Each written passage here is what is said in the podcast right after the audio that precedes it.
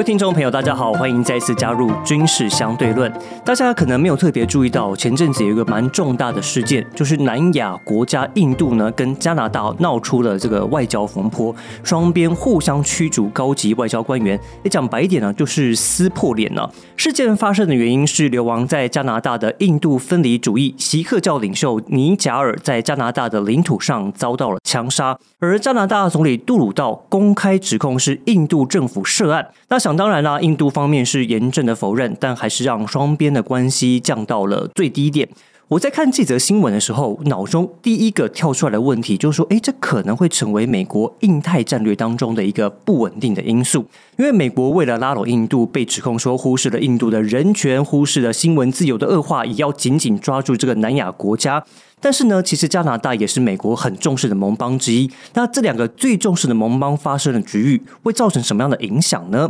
我们今天邀请的来宾是国内的印度权威，清华大学印度中心副主任方天赐教授。方教授好。哎，主持人好，还有各位听众，大家好。哎，这是非常荣幸能够邀请方教授，因为他正是国内印度的权威哦。有关印度的问题找方教授就对了。但是我真的还想先了解一下，就是这次印度跟加拿大的这个外交风波，您觉得有可能会成为美国印太战略的这个缺口吗？事实上哦，确实，现在国际社会坦白讲哦，大家关切的焦点倒不是说印度跟加拿大之间两国之间关系的走向哦。其实更多关心就是说，哎，那会不会影响到整个美国所谓印太战略，甚至印度跟西方国家的关系？对，呃，目前来看的话，我觉得被点名到要表态的国家哦，其实都很谨慎啊。呃，也就是说，他们其实都希望印度跟加拿大的这种冲突哦，不要升高。然后赶快把这个温度降下来，所以我看到大部分的国家都是说，哎呀，你们两国就好好合作嘛，好调查嘛，好类似这样的。所以，所以我觉得哦，短期内破口倒不至于，但这个心情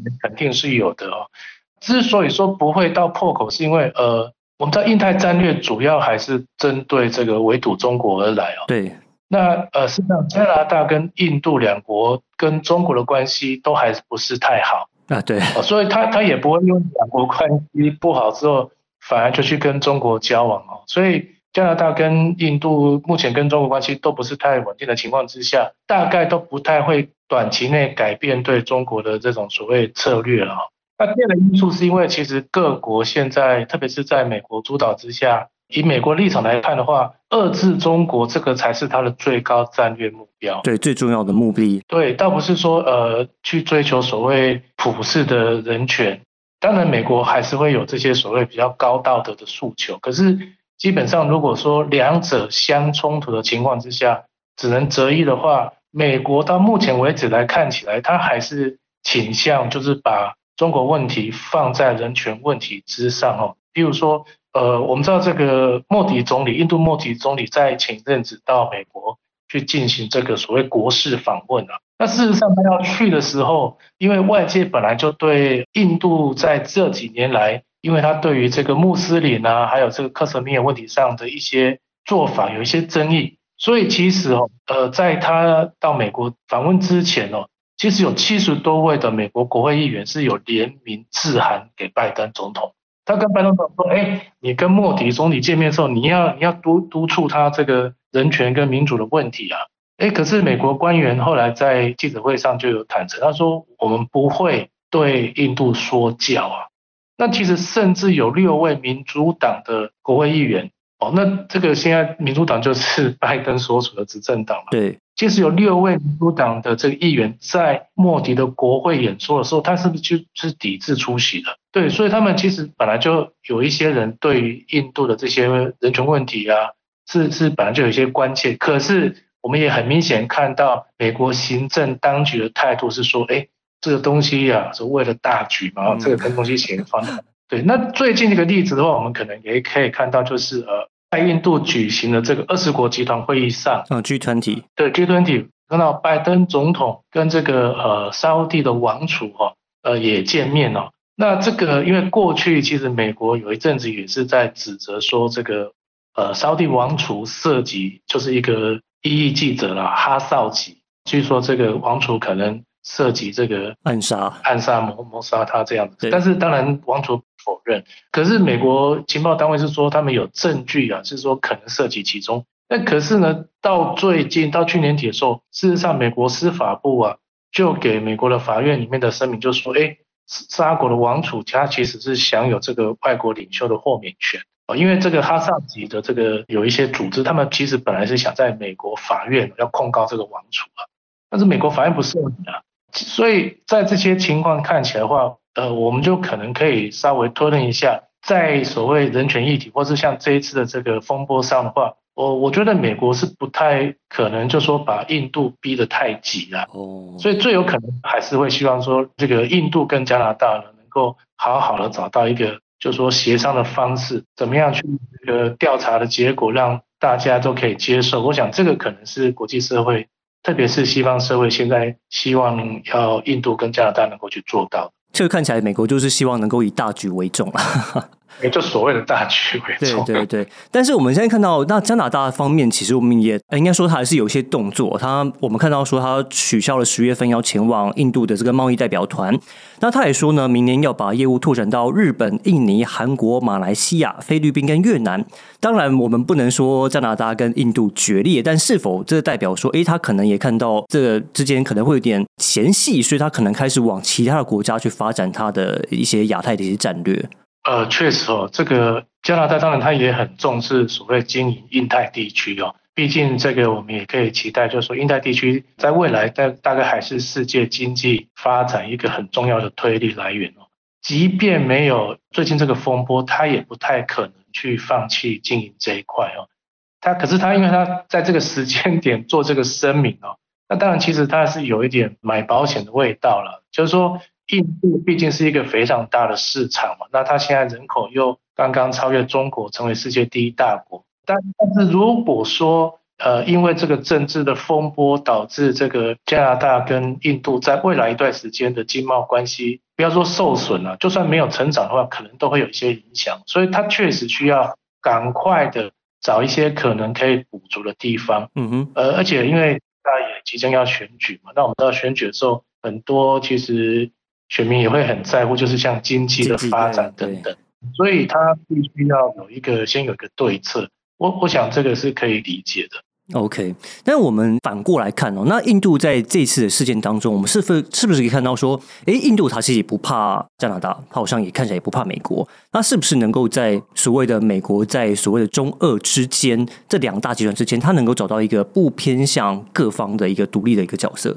印度从它独立以来哦，它其实就试图所谓我们在冷战时期，它是所谓的不结盟政策嘛。对，也就是说，它不想要依附在其他的大强权的联盟之下。也就是说，它有点像这个我们有英文歌曲，就是 My Way 啊，就它有 Indian Way，走出印度自己的道路。因为你如果没有相对的国力支持的话，那喊一喊是没什么用了。嗯哼。那可是现在，因为在近期印度整个国力是呈现这个成长的一个情况哦，所以它在国际上当然影响力就增大了，所以它其实反而比冷战时候更有本钱，呃，所谓就说它不要依附特定的这些大国联盟里面。可是印度的不结盟政策，并不代表说它不跟其他国家就是发展这个紧密关系。不结盟是说我不要被绑住啊，就好像这个开玩笑讲说，我不要有婚约啊，哈，但是我希望能够所有人都可以交朋友，所以他不希望用所谓的军事同盟这样的东西限制住他所谓的战略上的自由或者选择。可是呢，他现在反而我们看到是，他试图跟各种力量。就是都发展一些很好的关系哦，所以你看刚才提到了，他跟美国这个司法安全对话哈，跟日本、澳洲这样结合在一起。有另外一方面，他也是所谓金砖国家的这个创始国成员国。那这个集团里面有中国、俄罗斯，哦，这个当然是美国眼中这个讨厌鬼嘛。然后最近他又完成这个扩员，又又放这个放进来一堆，都是大概就是。这个对西方来讲就是不是很讨喜的这些所谓的国家成员，可是印度在里面好像它它也可以在里面跟这些成员国里面就是发展它一定的关系，那另外一个更极端的可能就是上海合作组织，那这个基本上我们认为都是已经是中国跟俄罗斯主导了，特别是现在因为俄罗斯因为俄乌的冲突，整个影响力下降，所以它中国的主导性更强。可是印度也同样是参加了上海合作组织啊，嗯，对，所以它其实是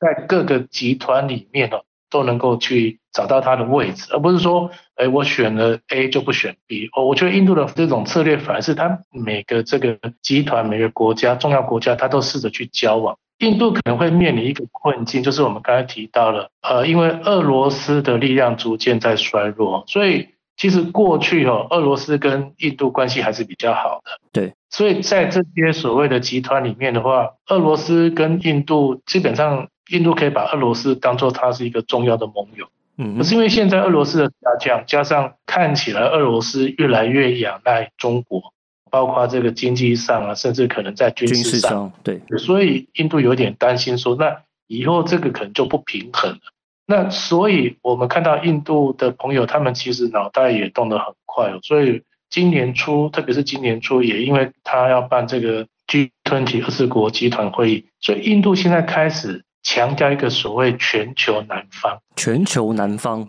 就是开发中国家，我印度试着要变成所谓开发中国家或开发中集国家集团的代表或者声音。那这个可能也会有利于未来，假设印度要争取所谓。联合国里面这个常任理事国的席次的话，它可以可以得到比较多的澳元。所以，我们过去哈是看到印度好像是在两个集团里面左右哈，就是美国跟这个俄罗斯、中的这一对。可是我觉得现在印度是多了一个所谓的开发中国家，他试图拿这个来做一个新的平衡。嗯。但是他的政策上就是还是希望在这边互相游走了。然后能够获取他自己最大利益。对，那我想要顺着这个目前这个局势往下问哦，因为其实我们讲印太战略嘛，台湾其实也是在印太战略当中的一个角色。那我记得没多久之前，应该是八月初吧，就是印度驻台代表叶达夫才刚上任嘛，那您也跟他见了面。那就您的了解，印度对台湾有什么期待，或他有什么优先的任务吗？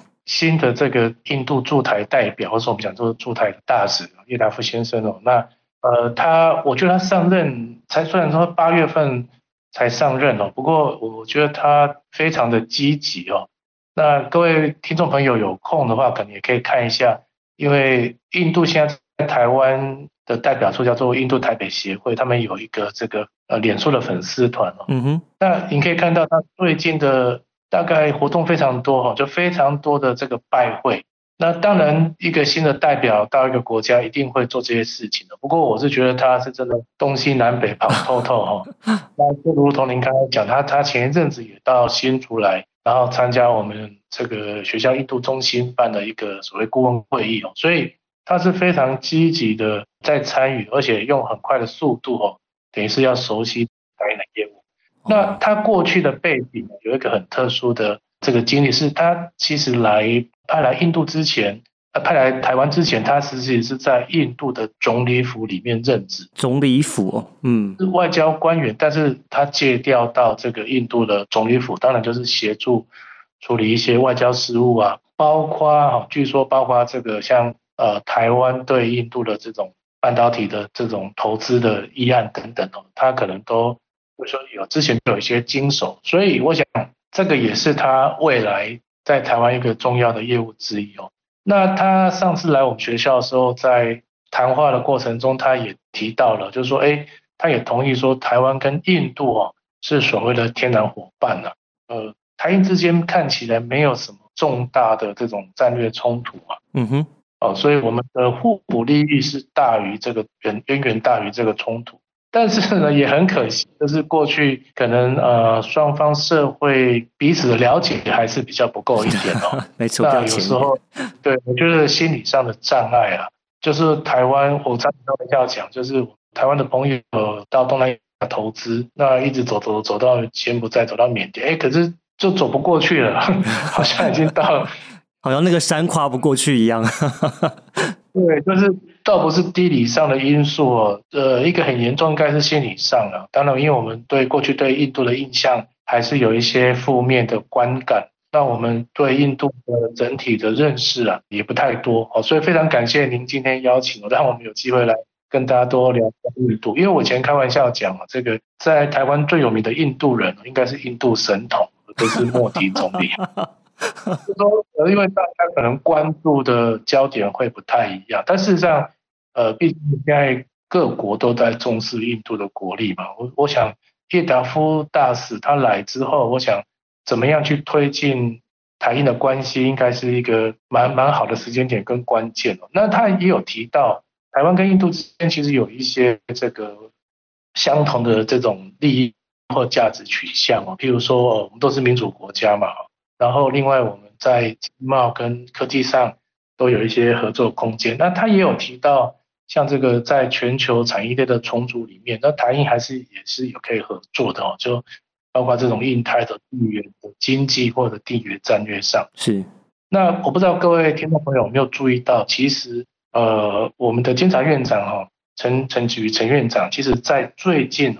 刚刚去访问印度啊，当然他也用。他去参加这个呃亚太地区有一个国家人权机构论坛的年会哈跟研讨会，因为他也是他的可能是用这个国家人权委员会主任委员的名义去了。不过因为陈院长他毕竟是我们院长级的官员啊，这个印度方面也不会不知道，因为他要发签证嘛，嗯哼，他一定要这个人的背景啊，所以这个我我如果没有一记错的话，这个大概是这几年来。呃，台湾访印的最高级别的官员，所以这个发生在就是呃，我们讲这个新任代表来的之后嘛。那那另外在印度的话，现在东亚司的司长，印度外交部东亚司的司长，那就是管这个所谓整个东亚区域，包括中国、台湾这些。其实现在的司长呢，就是刚刚这个从台湾返回印度的这个戴国兰，呃，等于是说在。台湾这边还有包括在印度的外交部呢，诶，这个都可能是算是过去来讲，就是对台湾都有一个比较正面看法的这个外交官员哦，所以我想这是一个好的一个机会了。那当然刚才提到，我觉得主要问题还是可能在我们社会上，嗯，不太认识印度，印度也不太认识我们。对，其实这就是我想要问的下一个问题，因为。看起来在官方层面上，就印度对台湾很有兴趣，台湾其实对印度也有兴趣。但是您之前在脸书上分享了一个让我蛮讶异的一个民调，它是皮尤研究中心的民调。那世界各国对台湾的好感度，印度对台湾的好感度是百分之三十七，负面是百分之四十三诶。因为我我们印象中感觉上好像，比如说像国庆日或什么之类，他们好像都对印度对台湾都是蛮友善的，还在啊就是中国驻印度大使馆前面还有一些动作吧。如果你有印象的话，对。但是为什么民调做起来跟我们认知当中不太一样？呃，坦白讲，我看到这个，我也我也是大吃一惊啊。那后来我就跟呃，这次前阵子我去印度访问嘛，啊，对，跟几个印度朋友在聊，因为他们有些也有看到这个调查。后来其实有一个印度学者，他还有投诉到台湾的媒体哦，也在讲这个事情，但他是去解释说为什么。呃，我就用他的观点了，就是说第一个可能在这个民调上哦有。我们知道民调它的这个调查的方法，还有它的问题，可能都会有很大的对于结果有很大的影响。印度它是一个我们讲它现在是十四亿人口的国家哈，嗯哼，大多数人对台湾并不是那么熟悉或者了解。我我常常开玩笑讲，我以前刚去印度田野调查，还有去印度工作的时候，有人开玩笑，就有人问我说：“哎，你从哪里来啊？”我说：“我访台湾，我从台湾来。”就对方就很惊讶而。这个瞪大眼睛看着我，我说 How come？我说嗯，怎么怎么回事这样？他说你怎么从塔里班来？塔里班？天哪！那个塔里班，塔里班可能比台湾在印度的知名度还高一点呢，所以他 听过塔里班，听过台湾。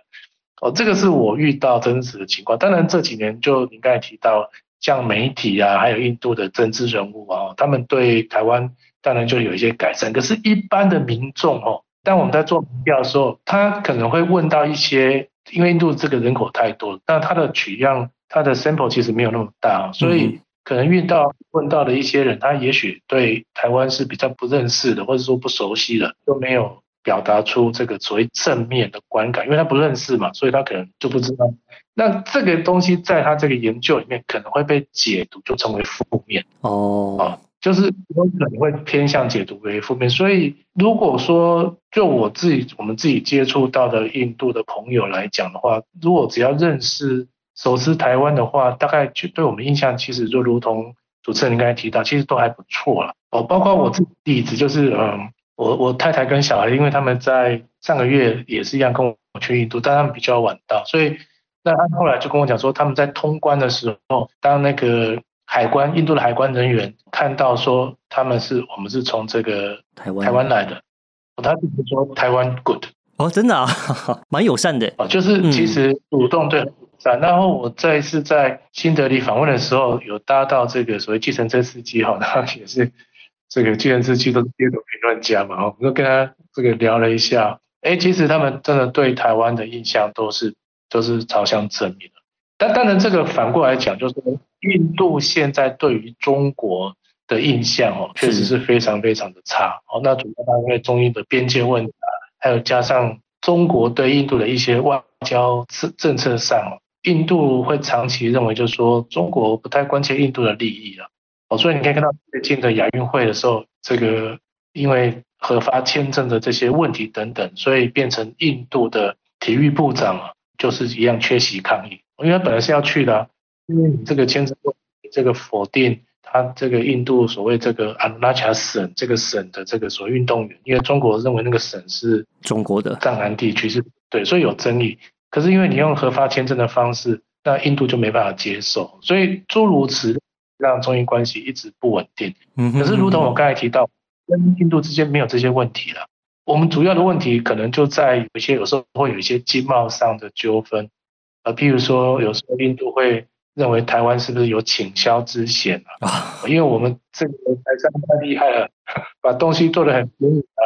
所以卖到印度去或是一些国家去的时候，他会怀疑你是不是用低价来倾销。嗯哼，当然这个都还是透过。包括当地的这个法令啊，甚至真的不行，也可以走到 WTO。台湾也有走到 WTO 去，走要求去去讨论这个事情。所以我觉得，即便有这些冲突，台英还是可以在一些所谓用和平的方法架构去解决，朝正向的方向去发展呢。对，所以我看不到说两国会未来会有什么样大的利益冲突。但是反过来讲，就是说合作空间非常的多。呃，像印度方面，呃，他们现在最在意的可能就是希望能够吸引。台湾的半导体的产业到印度去投资啊，生产啊，通讯产业这些啊，都都台湾很多其实很多台商的代工厂现在都过去了嘛。现在这个苹果公司在印度的生产的新的手机，大部分都是由台商在代工的。那印度现在希望能够发展更完整的这个生产体系的时候，他就希望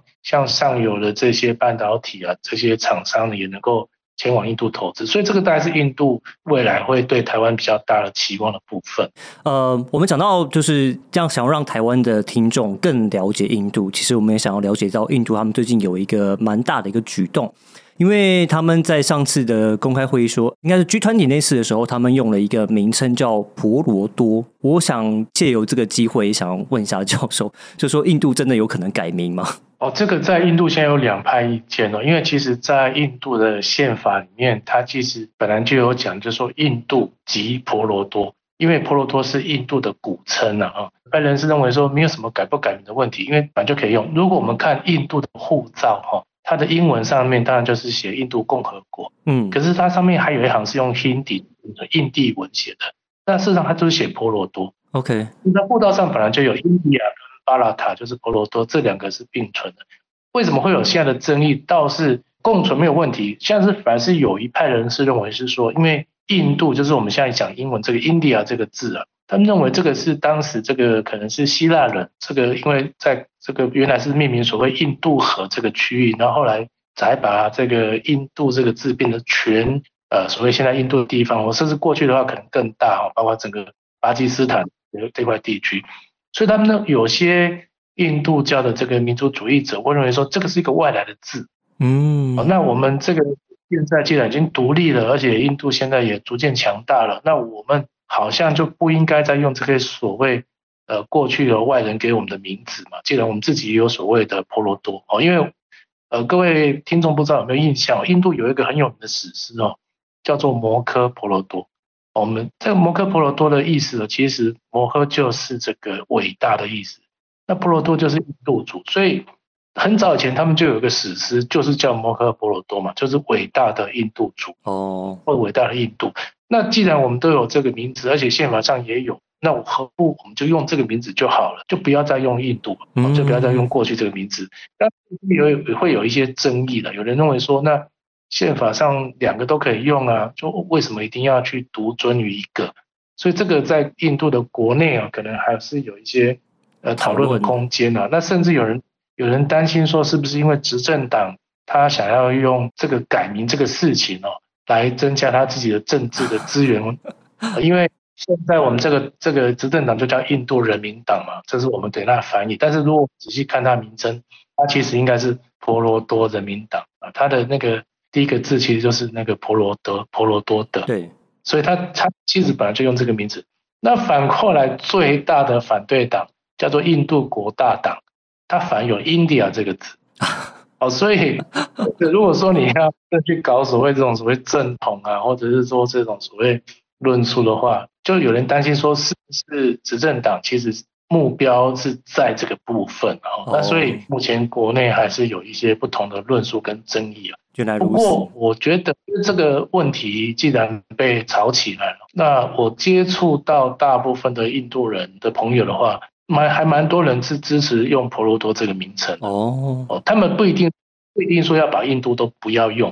哦，但是他们会会很多人是认为说，哎，对啊，我们现在应该可以用。婆罗多这个字眼来，不一定总是要对外用印度这个字嘛，我们可以用婆罗多这个字。嗯哼。那包括很有趣，有一些印度印度朋友在台湾，他们有组一个所谓这种印度人在台社团哦，他们也改名了，他们现在就把它改成婆罗婆罗多。OK，好，其实我们真的对印度。发现真的还蛮不了解的，对我们过去也不知道印度有婆罗多这个名词。所以那现在既然有这么多讨论，那我们现在看到台湾跟印度之间有越来越多官方层级还有民间层级的交流，那我们都希望能够借由这个机会来加深台湾跟印度之间的关系。今天也再次谢谢方教授非常精彩的讲评，对，让我们有机会能够更进一步的了解印度。再次谢谢方教授。呃，谢谢主持人，然后也谢谢各位听众。好，再次谢谢教授的讲评，我们节目就先到这边。那希望未来有机会的话呢，还可以再跟大家来聊聊印度这个国家，它看起来是非常非常的有趣，也很值得我们再深入的探讨。那以上就是这集的军事相对论，感谢您的收听，我是向政委，我们下一集再见，拜拜。